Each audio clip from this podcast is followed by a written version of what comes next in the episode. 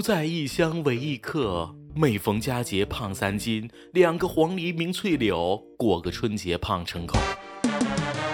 春节过后，各位朋友扪心自问，自己到底胖了几公斤？过年前还记得你说的话吗？我要成为全村最靓的仔。过年后，全村最月半的仔。好了。相煎何太急？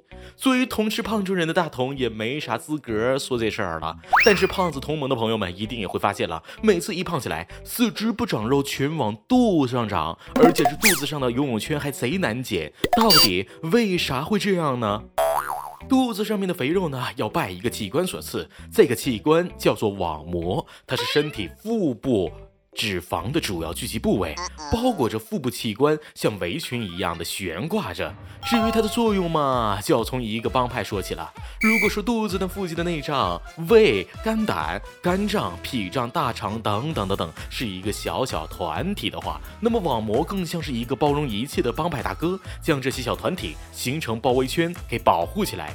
大哥在帮派外面用脂肪筑起了一道围墙，不仅可以充当内脏的缓冲垫，还能防范外敌。网膜的血管和肝脏相连，连接处还设有特殊的免疫细胞守卫，来自肠道的血液，只有经过网膜和肝脏这两道安检之后，才能够进入人体循环。对于那些鬼鬼祟祟、不怀好意的细菌入侵者，帮派大哥也不会多说两句。立刻用自己的蜘蛛网把他们关起来。兄弟叫做白雪球菌，他知道后自然会远道而来，将这些细菌暴揍一顿。当然，这是外患的情况。如果是内忧，细菌出现在了帮派内部的情况呢？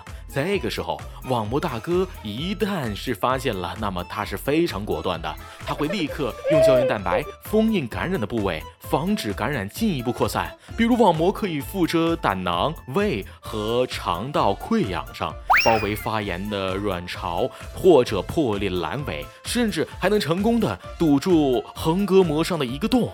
这么优秀的大哥，身体当然会给他多一点偏爱了。特别是身体不太好的、免疫系统不太过关的，身体更需要给这大哥厚厚的偏爱。于是乎，人体在面临感染或者营养不足的情况下，你的身体宁可舍弃其他部位的脂肪，甚至肌肉组织，也要保住肚子上的这团肥肉。研究还发现，脂肪容易堆积的部位，可能和在妈妈子宫里发育时的营养条件有关。那些在胎儿时期营养不好，或者出生时体重过轻的人，更有可能在肚子上面长肉。内脏脂肪比较厚，毕竟身体担心你在一不小心就领便当了。但是这种在幼年时期靠给网膜加 buff 来续命的短期策略，在长大后反而会成为一种负担。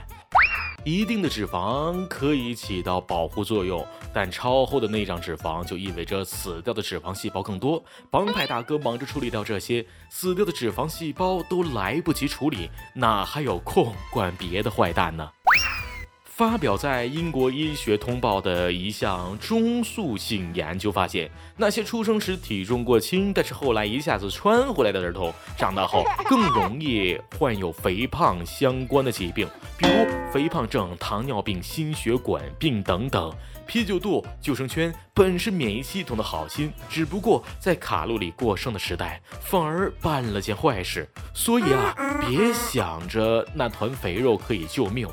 你就可以胡吃海喝了。最后，大同小王说，原来肚子上的肉肉叫救生圈，是因为它真的能救命啊！我的天哪，流！